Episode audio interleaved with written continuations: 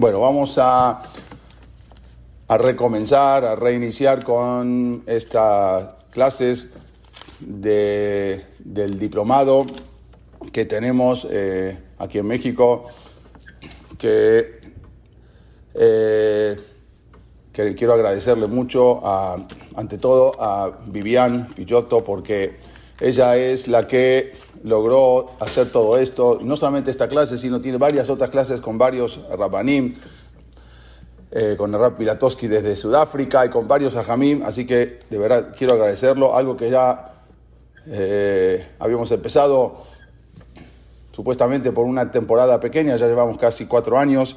Y bueno, el agradecimiento es eh, amplio, muy grande para Vivian y para todas las señoras que de la clase de este diplomado, de toda la historia judía, toda la historia de Am Israel, con lo que podemos aprender de la historia, no solamente estudiar, sino aprender de la historia de Am Israel. Y en esta ocasión vamos a hablar de algo, algo, un suceso, y qué aprendemos de este suceso que nos deja un musar muy, muy grande. Y vamos a entrar, vamos a entrar en la clase para entender qué pasó y, ver qué podemos, el lekaj, el musar que podemos sacar de acá. Pero vamos a empezar con lo que dijo el, eh, el Saba Mikelem. Está escrito en el Teilim, un Teilim que todos, todos conocemos. Shira Maalot, Beshu Hashem Etzivat Sion, Ainu Keholmim. Dijo, está escrito, escribió Dav- David Amelech, Beshu Hashem Etzivat Sion, eh, cuando va, está hablando, el- el- el- este Teilín, si lo vemos, está hablando, a ver si pueden eh, bloquear un poco, el- eh, si puedes bloquear el micrófono, Vivian, si puedes blo- bloquear los micrófonos. Ok. Eh, Zion, Ainu Keholmin. Eli, no se, no se escucha nada acá en Ah. Argentina. No se escucha. No, a ver, ¿no se escucha nada? Ya. ¿Se escucha o no? Ahora sí, ahora sí. Es que Argentina está muy lejos, debe ser que no, no por eso no se escucha. Bueno. No, estamos lejos porque Argentina y México estamos Bueno, hermanos, estamos ok, unidos. está bien. Hablamos despacio porque estamos cerca. Bueno, perfecto. Eh, a ver si cada uno puede bloquear el micrófono, así empezamos, porque hay mucha gente, Baruch Hashem. O Vivian, si tú puedes eh, bloquearlo, menos a mí. Y después, al final, abrimos la- los micrófonos, si se puede. En silencio. Está silenciado. Ok, Vivian, si puedes, si, eh, si puedes eh, silenciar todos los micrófonos. Bueno, comenzamos. Eh, Eli, hay que silenciar a todos. Sí, es lo que estoy pidiéndole a Vivian, que silencie a todos. Silenciado.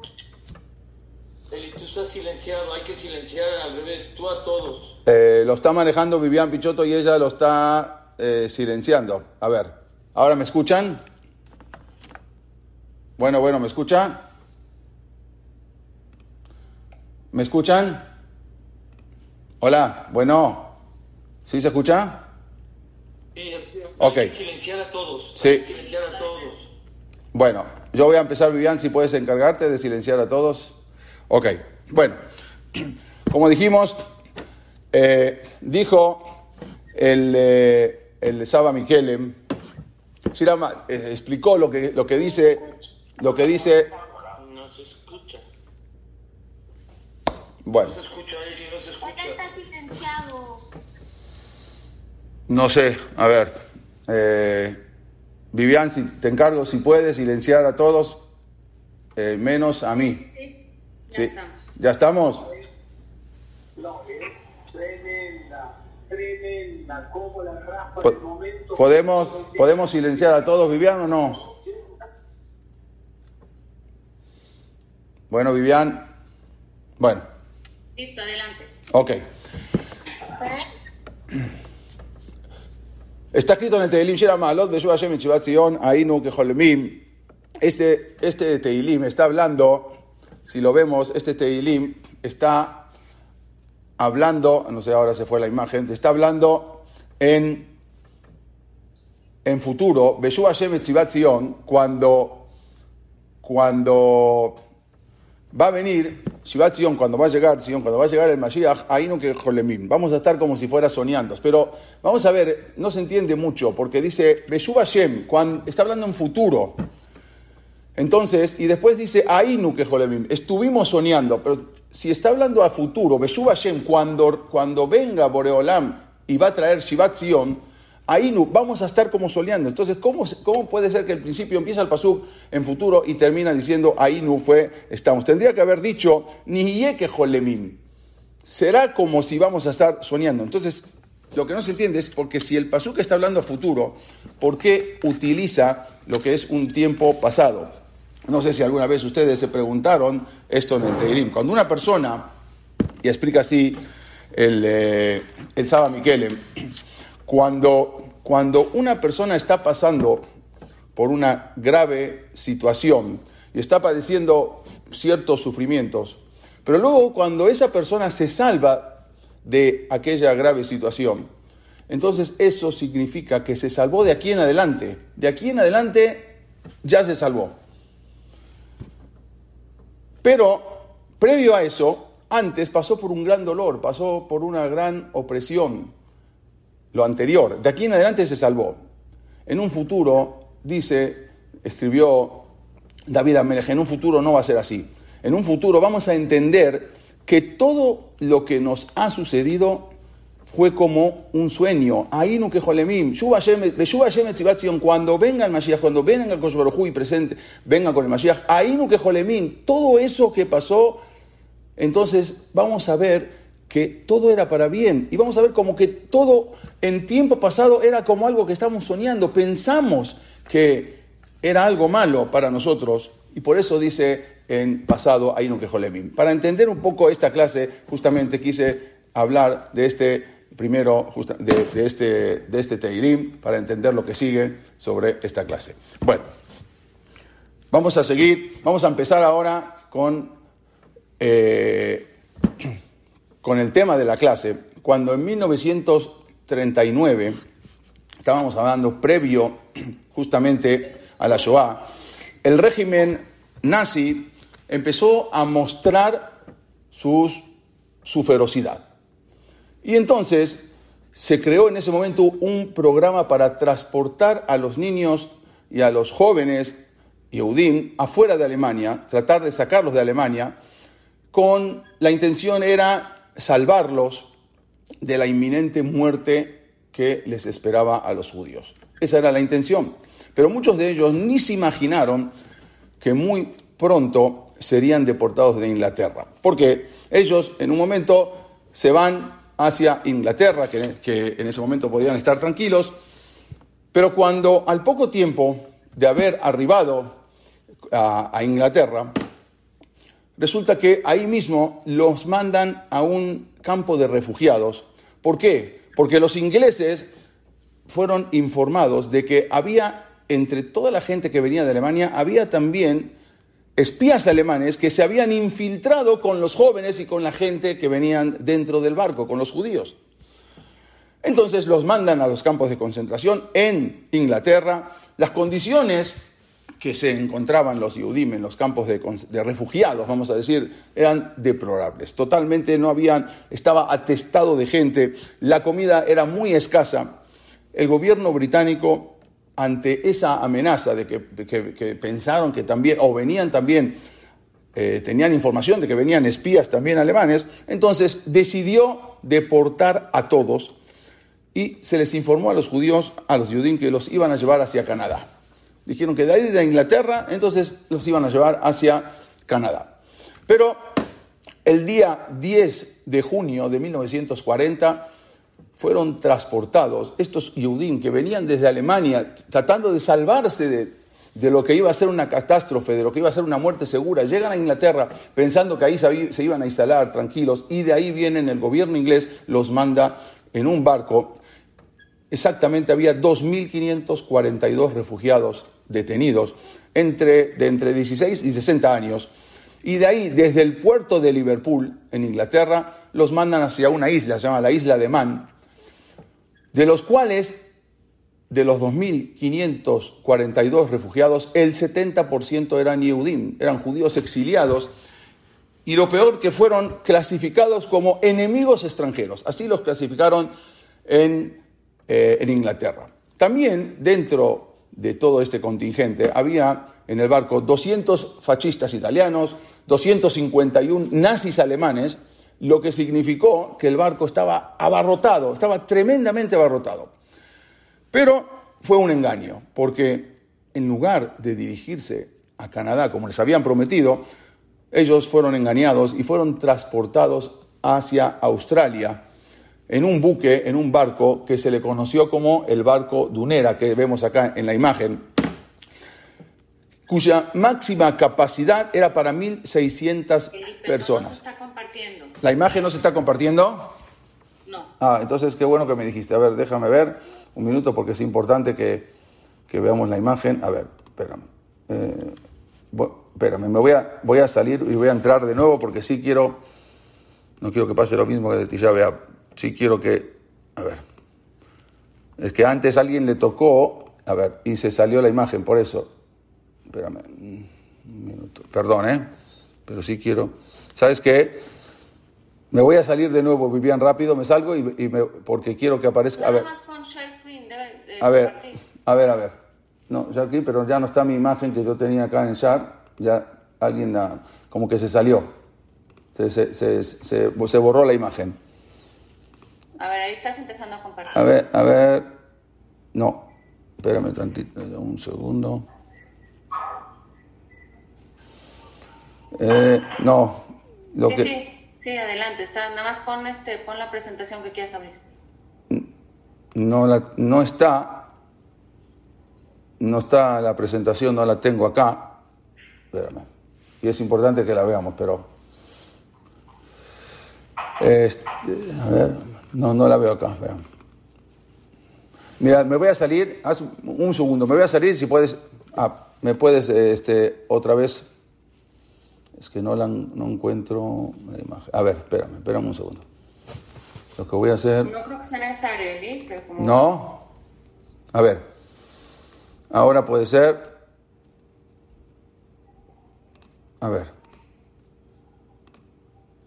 No, no, no. Alguien, alguien está compartiendo. Sí, a ver. Ahora. Es que yo lo quiero compartir. Y, a ver. ¿Se ve la imagen ahora? ¿O no? No. ¿No? No. Es que alguien está compartiendo también y eso es lo que pasa, que yo no puedo.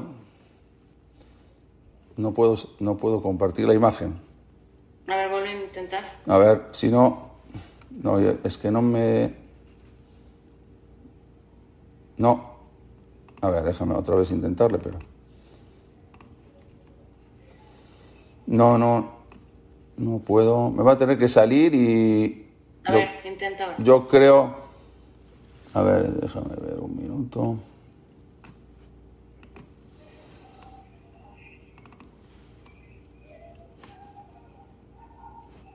A ver, ahora voy a mm, este, ahora voy al zoom. A ver.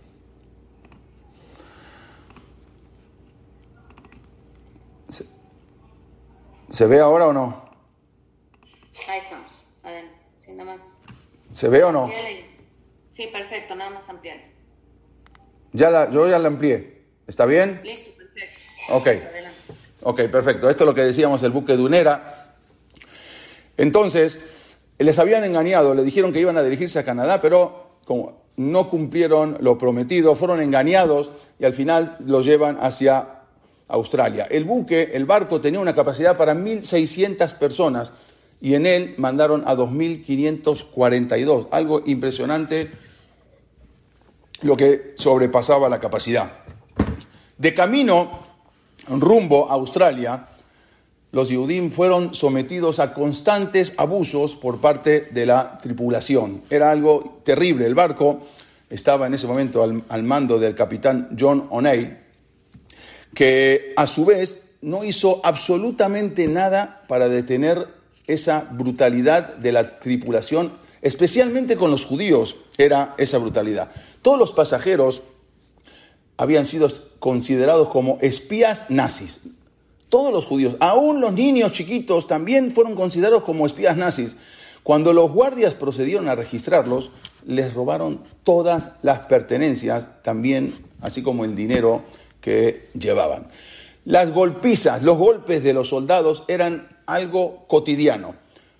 Los judíos, especialmente los judíos, fueron instalados en la parte más inferior de la nave y habían, fueron encerrados detrás de unas vallas de alambre de púas y fueron confinados en espacios que prácticamente no tenían luz, no tenían ventilación y así durante 57 días.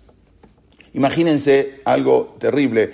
Bueno, pero luego cuando los soldados, eh, ellos tenían como una escotilla que podían tratar de respirar, eh, hasta abajo podían levantar y se, iban turnando para poder respirar aire fresco. Vinieron ellos, eh, después los soldados, y sellaron esa escotilla para que no puedan ni siquiera respirar por ahí. No se les permitían subir a cubierta en el barco durante todo el viaje, a excepción de los periodos de ejercicio, que eran 30 minutos diarios. Durante nada más 30 minutos durante todo el día podían subir a, a, cubierta y durante los cuales eran eh, los internados caminaban un poco por la cubierta, vigilados, obvio, en cada momento por los guardias. Durante uno de esos ejercicios, incluso, un guardia un guardia inglés, rompió botellas de cerveza para que los judíos tuvieron que, tuvieran que caminar sobre, encima de los vidrios. O sea, era algo tremendo. Tenían que dormir en el piso, tenían que dormir en bancos. Si una persona quería ir al baño en la noche, tenía que caminar sobre los cuerpos de los demás para poder ir al baño. En cierta ocasión, durante, durante la travesía, un yudí llamado Fiel, él contó que entre él, como dijimos antes, y entre otros judíos, encontraron, lo que dijimos antes, una escotilla abierta debajo de las cubiertas y entonces a través de esa escotilla pudieron respirar, habían turnos de 10 minutos, después le cerraron, como contamos. Bueno, las tropas inglesas que custodiaban eran los peores del ejército británico. En una ocasión, un, un trató de subir al baño al baño que estaba en la cubierta en la noche, pero un guardia lo descubrió y tantos fueron los golpes que le dio que pasó el resto del viaje en el hospital. Fue algo tremendo. Solo les daban para beber dos o tres vasos, dos o tres vasos de agua, dos o tres, o sea, dos o tres veces a la semana. Un vaso de agua dos o tres veces a la semana. Era todo lo que podían beber. También les habían quitado todas las pertenencias personales, todo le fueron, todo le fueron robado por los mismos guardias y la misma tripulación británica. Bueno, pero ahí viene lo que es la acción. Al pasar por el mar de Irlanda, este buque, este barco dunera, fue, de repente, fue eh, observado por, eh, por, un submarino, se dieron cuenta que era un submarino alemán que venía tras, tras de ellos y en ese momento fue golpeado por un torpedo con un estruendo tremendo que nadie entiende cómo puede ser que no explotó el barco. Bueno, al poco tiempo se dieron cuenta que venía un segundo torpedo lanzado por, un, por el submarino alemán, pero no dio en su objetivo. ¿Por qué? Porque milagrosamente en ese momento el mar estaba tan embravecido y las olas empujaron al barco hacia arriba mientras vieron cómo el misil iba pasando por debajo. Algo impresionante. Este fue el segundo misil que le mandan. Vieron cómo él pasa por, por debajo del barco y explota el misil, pero atrás del barco. Los soldados ingleses estaban furiosos ante ese asedio de los alemanes. Entonces, obvio, ¿contra quién van a descargar la furia? obviamente contra los judíos, descargan toda esa furia contra los judíos, judíos alemanes, a bordo, y no tienen mejor idea que arrojar todo por la borda, todas las maletas, diciéndole que necesitaban aligerar el peso del barco, entonces agarran todas las maletas, todos los, equipajes de los judíos y los tiran todos por, eh, todos los equipajes por, eh, eh, al mar. Y no solamente que todos sus equipajes fueron arrojados al mar. Los soldados también les tiraron los medicamentos vitales que llevaban los Yudín con ellos, como por ejemplo insulina, otras medicinas esenciales, todo le tiraron al mar. También les arrojaron por la borda hasta los dientes postizos, les quitaban los dientes postizos y se los arrojaban al mar, mientras que los tefilín, los sidurim, los libros de Torah, que les habían quitado, les habían sacado, los abrieron en pedazos, los querían, ver qué, querían ver qué había dentro de los tefilim, los rompen en pedazos y todo les arrojan luego al mar, no los tefilim, sino las maletas, como dijimos, los equipajes. Esto, nada más imaginémonos, fue, una, fue algo, una consternación para esos pobres Yehudim, que con esto perdían sus últimos objetos, perdían sus recuerdos, perdían sus cartas que habían conservado para poder mantener esos últimos lazos familiares. Todo, todo, lo único que pudieron conservar entonces fue la ropa sucia que llevaban puesta. Era lo único que, les, que pudieron conservar. Los relojes, todo, todo, hasta los dientes postizos, como dijimos, les quitaron. Justamente hoy, en la mañana, me contó el Rav Sumihilu que cuando, que cuando él estaba estudiando en la Yeshiva de Kol Torah, había un señor mayor, un señor mayor muy religioso, no era un rabino, pero un señor religioso, se apellidaba, tenía Lan, y él, él eh, cada Mosae Shabbat, en la época de invierno, se reunían eh, los bajurim, los muchachos, con mucha expectativa de la Yeshiva Kol Torah, y este señor les contaba una anécdota que había pasado, él había estado en ese barco, en el famoso barco Dunera, en y le contaba lo que había pasado en el trayecto que iba desde Inglaterra hacia Australia, y les relataba a este señor Land eh, cómo había sucedido, así me contó Raúl Mijilu. Él contó que todo el equipaje que estaba en la parte superior, todo el equipaje estaba en la parte superior, superior del barco, mientras que ellos se encontraban en la parte más inferior de ese barco y que vieron cuando el submarino alemán se estaba acercando y se empezó a sumergirse, entonces los soldados ingleses les dijeron, les gritaron a todos que se fueran a la parte inferior del barco y que no hicieran ningún ruido, porque eso iba a ser lo que eso guiaba a los alemanes para atacarlos. Todos en ese momento, con todo este señor, estábamos rezando Tefilot, Teilim, los salmos, leíamos, incluso, incluso contó que ya se estaban abrazando, nos estábamos abrazando unos con otros, despidiéndonos unos de otros, rezando el Shema, haciendo el bidui que se dice antes de morir. En eso se oyó un fuerte estruendo, esto está contando el Señor, como el disparo de un torpedo que no supimos por qué no dio en el barco.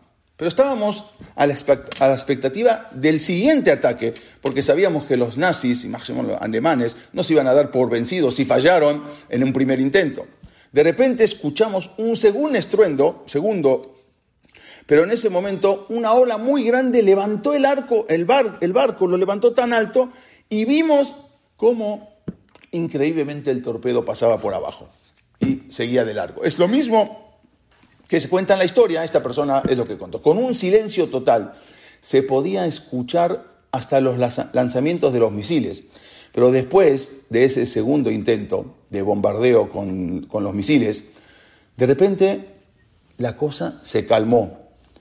Y hasta el mar también se calmó. Y ya no supimos qué ocurrió después con ese submarino nazi, no sabemos.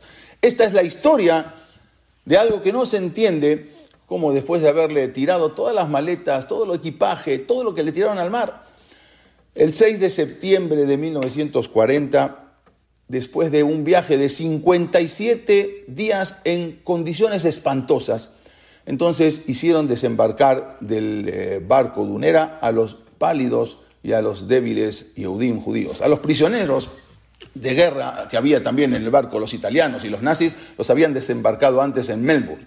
Pero a los Yudim los llevaron hasta Sydney. Cuando llegaron, los australianos en la aduana les preguntaron, ¿dónde está su equipaje? Porque cada uno venía bajando, pero con la ropa que tenía puesta no tenía nada absolutamente.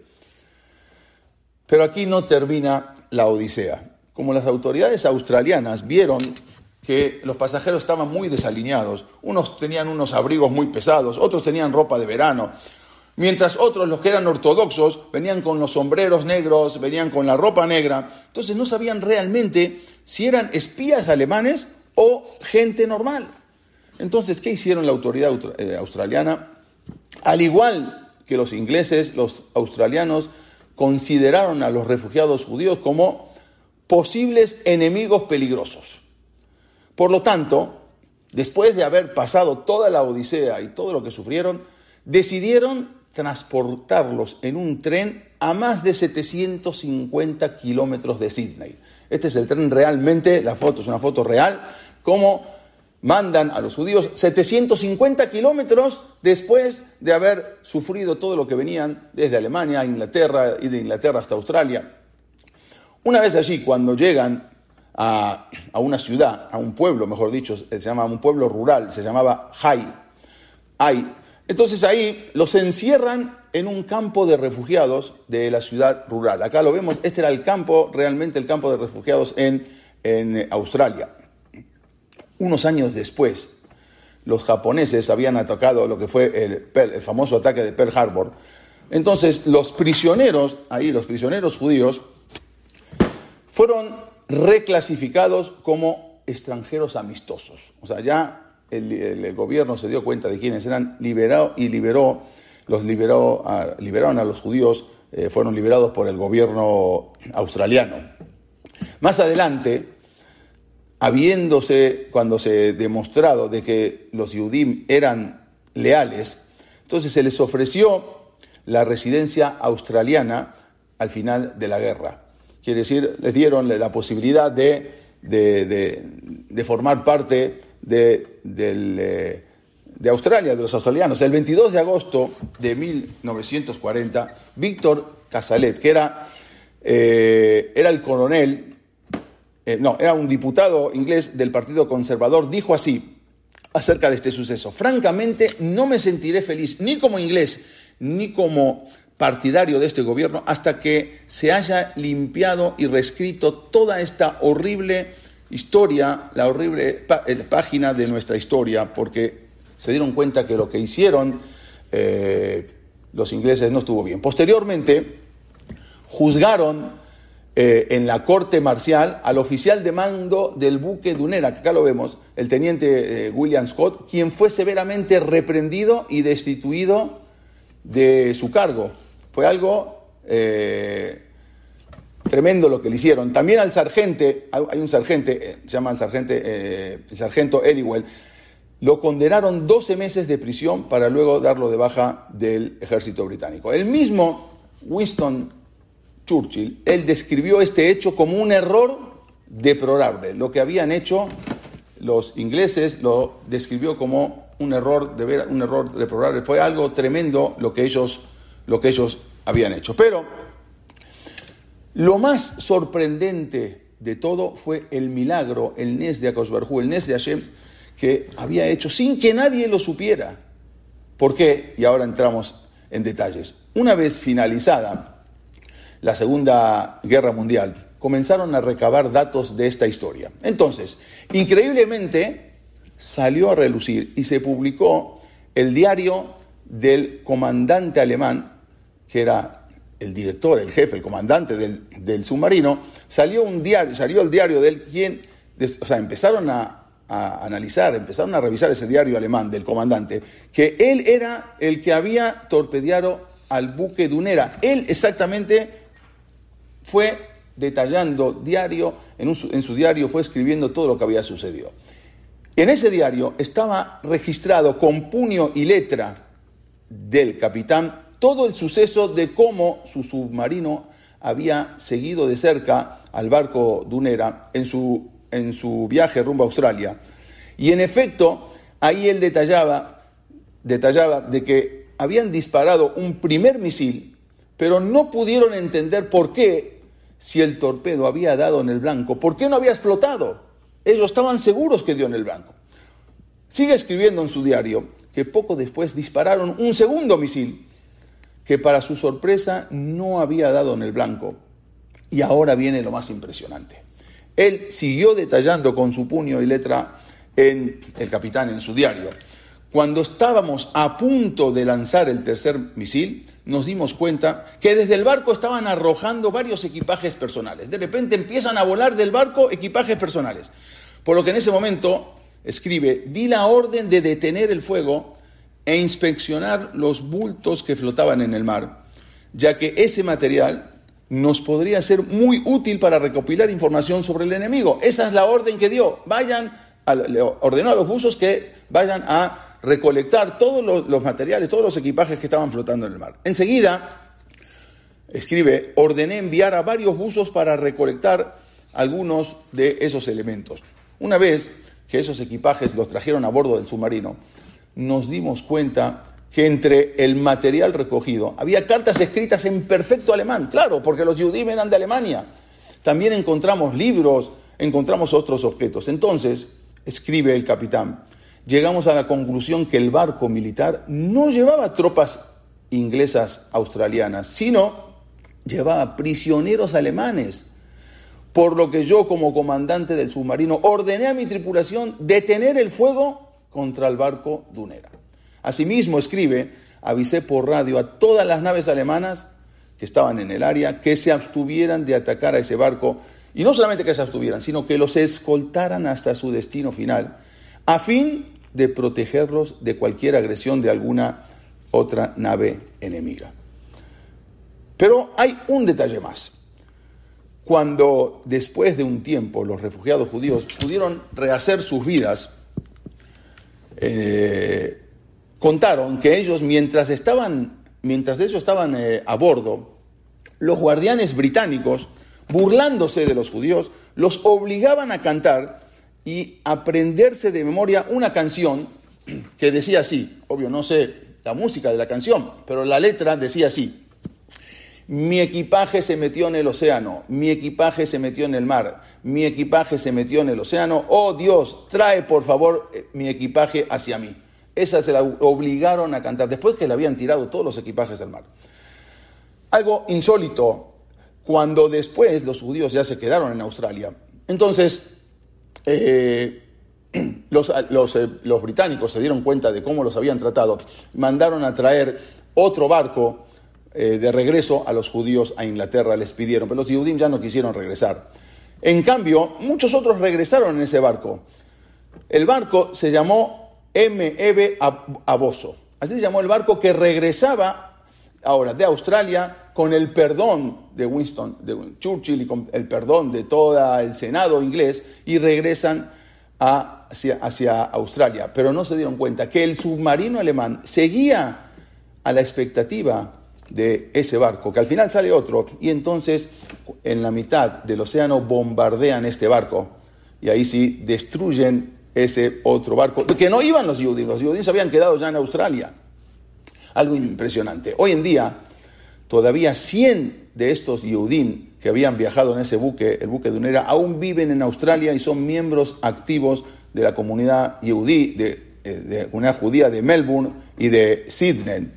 Y de esa manera, acá vemos algunos de estos niños que habían viajado en su momento, de esa manera, los pobres y oprimidos Yehudim que habían sufrido después de todo lo que sufrieron, las indignaciones de las que fueron objeto, peor aún, que fueron humillados cuando les tiraron todo su equipaje por la borda, hasta las últimas pertenencias les habían eh, tirado al mar, hasta los recuerdos. En realidad, eso había sido un milagro de Boreolam, un milagro de Hashem, una Shgaha Pratit, una providencia divina que lo salvó de una muerte segura, porque cuando los alemanes se dieron cuenta que tiraban los equipajes y fueron a inspeccionarlo, se dieron cuenta que estaba escrito en alemán y pensaron, dijeron, bueno, estos no son, no son del, del batallón contrario. Por lo tanto, no siguieron disparando. Lo que ellos pensaron de que les tiraban sus últimas pertenencias, eso, Boreolam, eso lo hizo Dios para que se puedan salvar. De esta manera nos damos cuenta de que lo que a veces percibimos como un castigo divino, finalmente es una bendición, se transforma en una bendición. Es algo impresionante y acá vemos todas las reuniones, esto es en 1990, con todos los, eh, esto ya es más reciente, de todos los que vivieron, todos estos eran los jóvenes que viajaban en ese barco, el barco Dunera, que fue algo impresionante. Que lo que vemos de acá, que a veces nosotros vemos cosas que nos pasan y decimos, ¿por qué? Nosotros no entendemos, pero tenemos que estar seguros y esa emuná de que todo es de Akadosh Baruj. Y si pasan cosas trágicas, o cosas difíciles que no entendemos, todo es para bien. Y esto es lo que podemos aprender de esto. El Rab Shach, acá lo vemos, no sé si mucha gente conoce esta imagen, esta es, este es el Rab Eliezer Menachem Man Shach, cuando era un joven, todavía no había llegado a Israel. En una ocasión le trajeron a Rab Shach a un niño, a un niño huérfano, huérfano de padre y de madre, para que hablara con él. Le pidieron que le diera ánimos y lo pueda fortalecer, porque el niño había pasado, había padecido unos sufrimientos terribles. El niño se había quedado solo en el mundo, sin papá y sin mamá. Entonces el Rab Shach se acercó al niño. Acá vemos la imagen del Rab Shach cuando era joven con el niño. Y le dijo, ¿cómo podré darte esos ánimos después de todo lo que has pasado? No tienes ni papá ni mamá, un niño tan chiquito, te quedaste huérfano, ¿cómo yo puedo darte ánimos? Entonces le dijo Rafshah, mira, también yo quedé huérfano siendo muy joven y por lo tanto te entiendo perfectamente todo lo que estás sufriendo. Pero no obstante, déjame contarte algo que me ha sucedido, que quizás esto te pueda servir para levantar un poco el ánimo. Cuando yo estaba estudiando en la yeshiva, los mejores abajurim, los mejores jóvenes, los talmidei yeshiva, cuando llegaban la edad de casarse, recibían de su futuro suegro algo que se llamaba Sidur Malé. ¿Qué es Sidur Malé? O sea que el padre de la novia se comprometía a entregarle una casa para que este muchacho, este Bajur Yeshiva, pudiera estudiar sin preocupaciones, sin tener que estar pensando en pagar el alquiler, en pagar la renta. Todos recibían lo que se llamaba un Sidur Malé. Entonces, después de hacer lo que se llama el BOR, el compromiso, los amigos, entonces mis amigos, cuenta Rav Shah, siempre le preguntaban, a ver, ¿qué recibiste tú? ¿Te dieron la casa? ¿Qué recibiste de tu futuro suegro, la dote? Así era la situación, está contando Rabshah al niño, así era la situación de cada hatán, de cada novio. Regresaba a la yeshiva con la promesa de tener su propia casa. Sin embargo, dijo Rabshah, cuando yo me comprometí no recibí ninguna casa. Cuando regresé a la yeshiva, después de haberme comprometido, todos mis compañeros me preguntaron, ¿qué recibiste? No, no recibí nada, mi suegro no tiene. ¿Cómo no? No recibí nada. Y todos me empezaban a convencer para que yo abandone ese shidduch, ese compromiso. Deja, no, busca otra novia. Todos me decían, un muchacho como tú, seguro que tienes que recibir un sidur, ¿vale? Seguro que tienes que recibir una casa, una dote completa con una casa. ¿Cómo te vas a arreglar sin una casa? ¿Cómo vas a estar con la presión de tener que pagar una renta? Si tú vas a estudiar todo el día, vas a, vas a llegar a ser un rab, ¿cómo vas a poder hacer? No, no, no, vas a poder ni siquiera pagar el alquiler.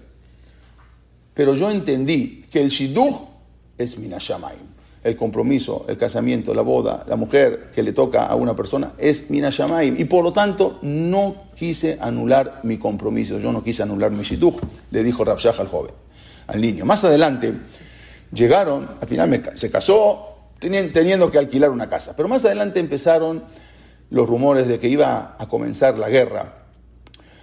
Yo no tenía casa propia, no tenía, solamente rentaba. Entonces, no fue difícil para mí abandonar esa casa, porque no era mía, y partir hacia Palestina, hacia lo que, era, lo que fue Israel. Sin embargo, le contó el Rafshah al niño, todos mis amigos que habían recibido una gran dote con casa propia, a ellos les fue muy difícil abandonar todo lo que tenían y se quedaron a vivir en Polonia.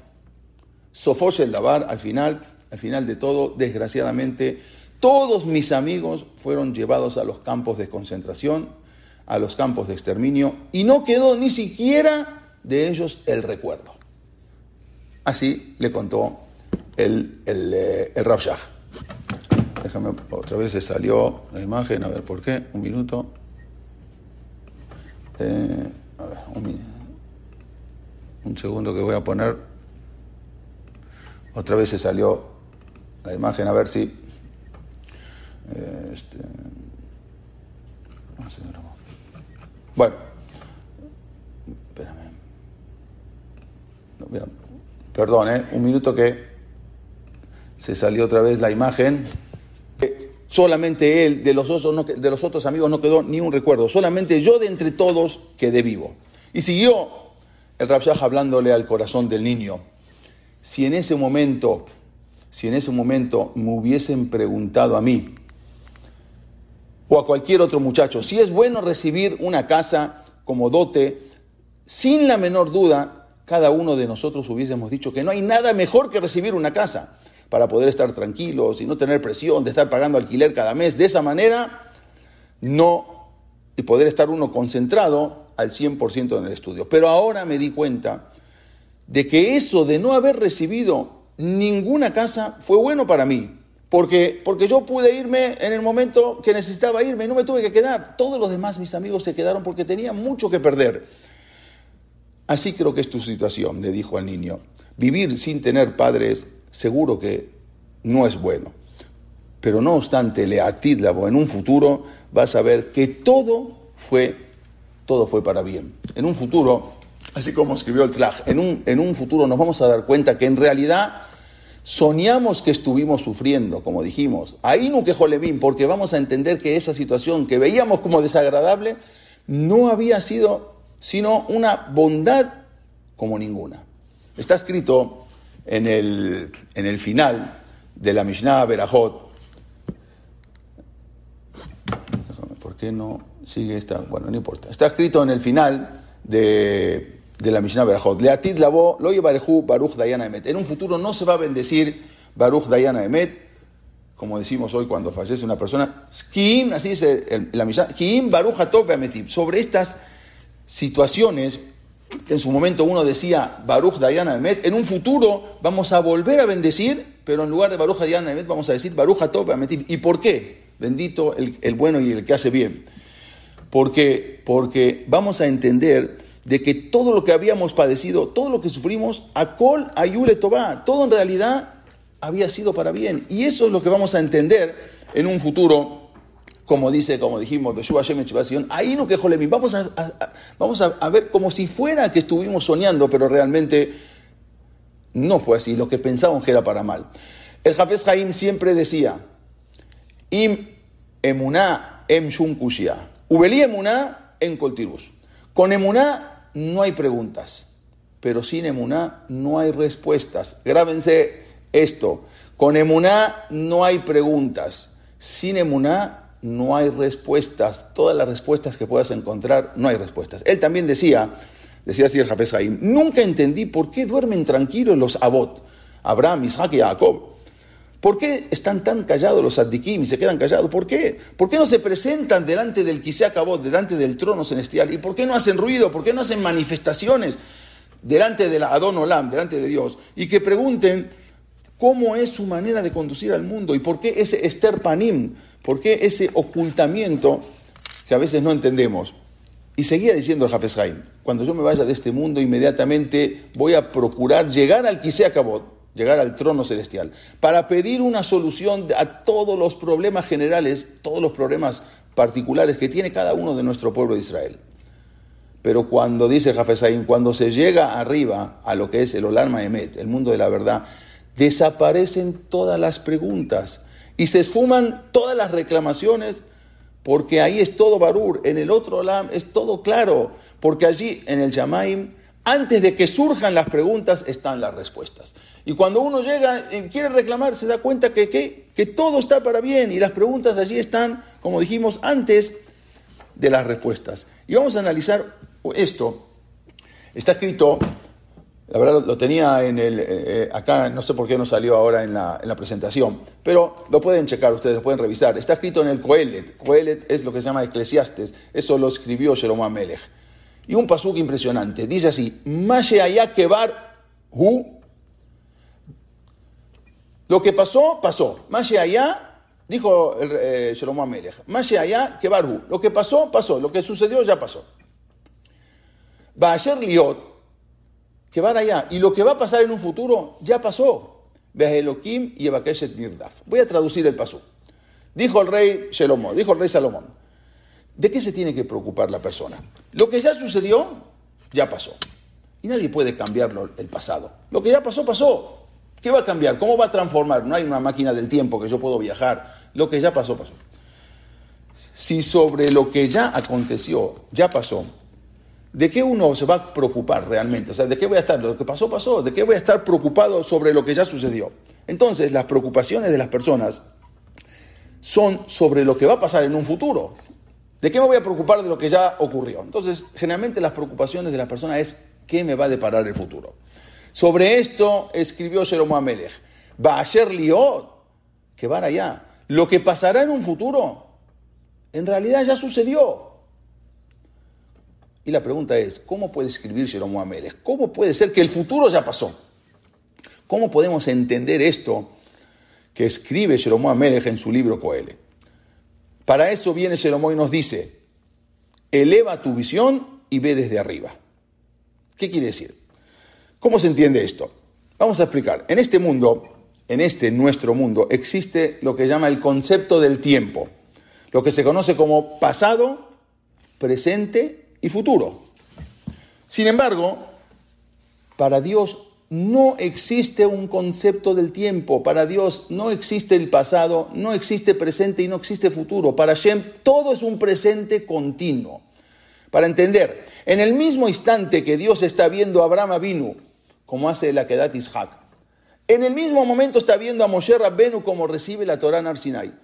En el mismo tiempo nos está observando a nosotros y en el mismo momento está viendo cómo llega el Mashiach. Ahora vamos a entender, delante de Boreolam no hay tiempo pasado, no hay presente ni futuro, es un tiempo presente continuo. Delante de Dios todo está extendido a la vista. Vieron como por ejemplo en Purim, leemos la Megilá, pero antes de empezar a leer la Megilá, el que tiene una Megilá que será, se abre toda la Megilá completa, toda tiene que estar delante nuestro. Delante de Dios está todo el mundo, desde Adán, Arishom y antes todavía hasta el final, hasta los tiempos del Mashiach. Por lo tanto, delante de Dios, lo que para nosotros es tiempo futuro, para Boreoram ya pasó. Entonces escribe Shelomo Amelech, de la misma manera, como no te preocupa lo que ya pasó, porque no te preocupa, lo que pasó, pasó, porque ya sucedió, tampoco te angusties por lo que va a pasar. Para que lo entendamos mejor, vamos a explicar esto con un ejemplo cotidiano. Una persona va manejando su coche en la calle. El sitio por donde pasó hace cinco minutos se llama tiempo pasado. Pasó hace cinco minutos. Mientras que el lugar donde va a llegar dentro de cinco minutos se llama tiempo futuro. Y el lugar donde está pasando en ese momento con su coche se le llama presente. Hasta acá está perfecto. Pero supongamos que alguien en ese momento está volando en un helicóptero y está observando toda la situación desde arriba por donde va circulando el coche. Entonces, el que está conduciendo el auto le marca a su esposa por teléfono y le dice, mi amor, por favor, prepárame la comida que tengo mucha hambre y llego en cinco minutos. Pero el que está volando encima de él en el helicóptero y está observando la situación del tráfico, entonces se ríe del que está manejando y que le está diciendo a su esposa que va a llegar en cinco minutos, porque resulta que desde arriba está viendo que a unas cuadras de ahí el tráfico está totalmente parado, hubo un accidente y por lo tanto el que va manejando va a estar ahí, allí detenido una hora. Él le dijo que va a llegar en cinco minutos, pero el que está en el helicóptero de arriba se da cuenta que este no va a llegar en cinco minutos, va a llegar en una hora, porque cuando ahora pase la siguiente cuadra, se va a atorar en un tráfico. Mientras el que está manejando y le asegura a su esposa que va a llegar en cinco minutos, es porque no está pudiendo ver lo que va a pasar. En cambio, el que está arriba está viendo el coche de atrás y está viendo lo que va a pasar, porque está viendo que la siguiente cuadra el tráfico va a estar totalmente parado. Así es cuando la persona entiende que Dios está viendo el futuro. Dios está viendo en el mismo momento a Abraham vino, a Moshe Rabbenu, a nosotros y al Mashiach. Boreolam ya está viendo el futuro y lo, nos está conduciendo a nosotros hacia el mejor lugar. Dijo Shelomo Amelech, la persona que logra entender esto, entonces no vive con preocupaciones, porque Boreolam ya lo vio y Boreolam ya sabe cuál es nuestro futuro y ya sabe por dónde llevarnos a nosotros. Hay muchas personas que no duermen de noche por las preocupaciones de lo que va a suceder. Por ejemplo, alguien que está esperando algún resultado médico está preocupado, obvio, por el diagnóstico. O, por ejemplo, alguien que está esperando una entrevista de trabajo y está preocupado por cómo le va a ir en la entrevista. ¿Lo van a recibir? ¿No lo van a recibir? Pero, ¿qué pasaría si la entrevista ya fue ayer, esa entrevista de trabajo ya fue ayer. Y ya le dijeron que no lo van a recibir en ese lugar. Entonces la persona va a estar preocupado si lo van a recibir o no. No, ya, la entrevista fue ayer. Entonces la persona esa noche va a estar preocupado a ver si mañana me van a recibir. ¿Cómo si mañana? Eso fue ayer. Él sabe que ayer ya no lo recibieron. Así es también cuando alguien tiene dudas. ¿Qué va a suceder con mi futuro? Entonces vino Shelomo Amelech y dijo que piense que eso ya sucedió. Como dijimos, lo que pasó ya está, más allá, lo que, como dijimos el Pasuk. Cada uno tiene la obligación, tenemos nosotros la obligación de hacer nuestro istadrut, tenemos que hacer nuestro esfuerzo y saber que Kosh me va a ayudar. Yo tengo que hacer. Hay un pasú que decimos ahora en, en, en, los Yamim Noraim. Le Adam Margeleb Umeashem Ma'anel Lo decimos justamente antes de empezar la Hazara, la tefila.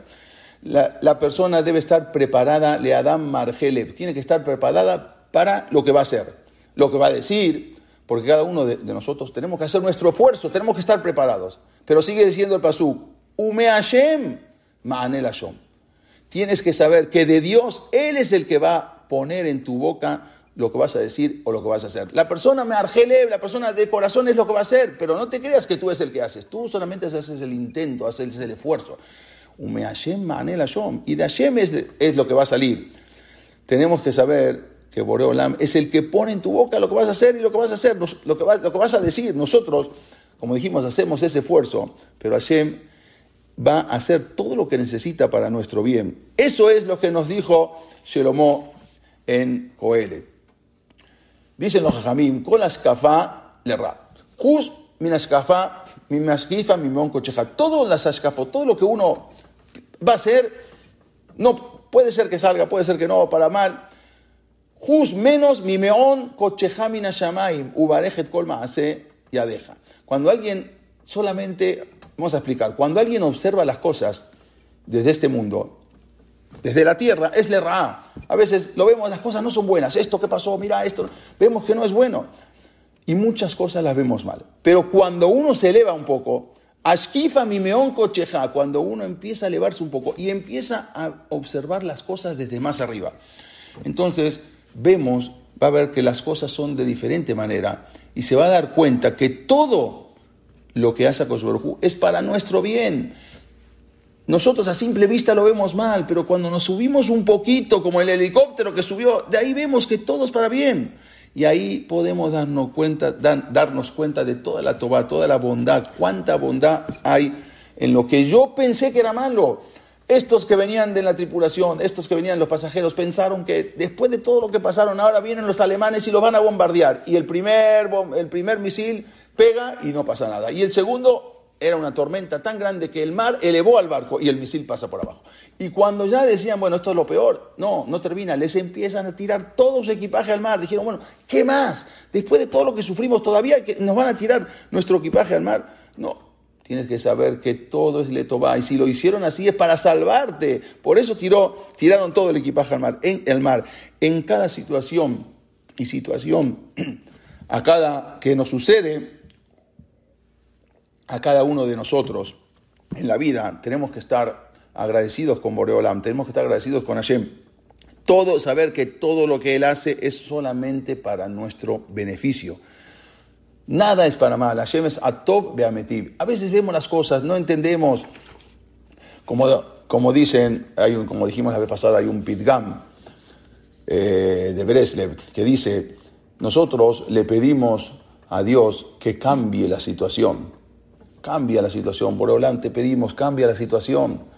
Pero no nos damos cuenta que Él puso esa situación para cambiarnos a nosotros. Nosotros le pedimos, Boreolan, cambia la situación. Y a veces no nos ponemos a pensar que toda la situación, Boreolan, justamente Dios la puso para cambiarnos a nosotros. Y le pedimos ahora que cambie la situación. Y eso es lo que podemos entender ahora un poco de esta clase. Todo lo que a veces nosotros pensamos a simple vista que no es tan bueno o no es bueno para nosotros, si lo mandó es porque es bueno y al col le toba. Y esto es lo que tenemos que sacar, este musar, este lekaj, tenemos que sacar esta clase. Y hay razón que podamos acercarnos cada día más a Boreolam y que tengamos, Besat Hashem, que Timá, Bajatimá Toba, Amén, que Yehirasom, que podamos aprender algo un poco más de este musar de esta clase. Ojalá que todos lo tomemos, cada uno para nosotros, y veamos que las cosas que aparentemente a nuestros ojos nos parecen que no son tan buenas, si Boreolam las mandó es porque es bueno. Nosotros tenemos que hacer nuestro istadrut, tenemos que hacer nuestro esfuerzo. Todo lo demás es de Boreolam. Lo que ya pasó, el futuro, lo pasado ya pasó. Y el futuro también ya pasó. Boreolam ya lo vio el futuro. Nosotros no lo vemos. Esto es lo que quiso decir Shelomo Amelech en el Coelet. Besat Hashem, nos vemos, si Dios quiere, eh, el próximo miércoles en otra clase. Pero antes les, eh, vamos a tener una clase, les voy a mandar el anuncio. El martes que viene no es una clase del diplomado, es una clase que tenemos para la comunidad judía de Venezuela, que también les voy a mandar, si se quieren integrar, una clase... eh, acerca de Rosh Hashanah, algo impresionante, un suceso. Eh, eso va a ser el martes que viene a la misma hora, ocho y media. Y luego el miércoles, al otro día, tenemos la clase esta del diplomado con un tema muy interesante antes de Rosh Hashanah. Esperemos sacar un musar de todo esto y que tengamos todos que Timá, Bajativá, Tomá. Amén, Ken y. Gracias.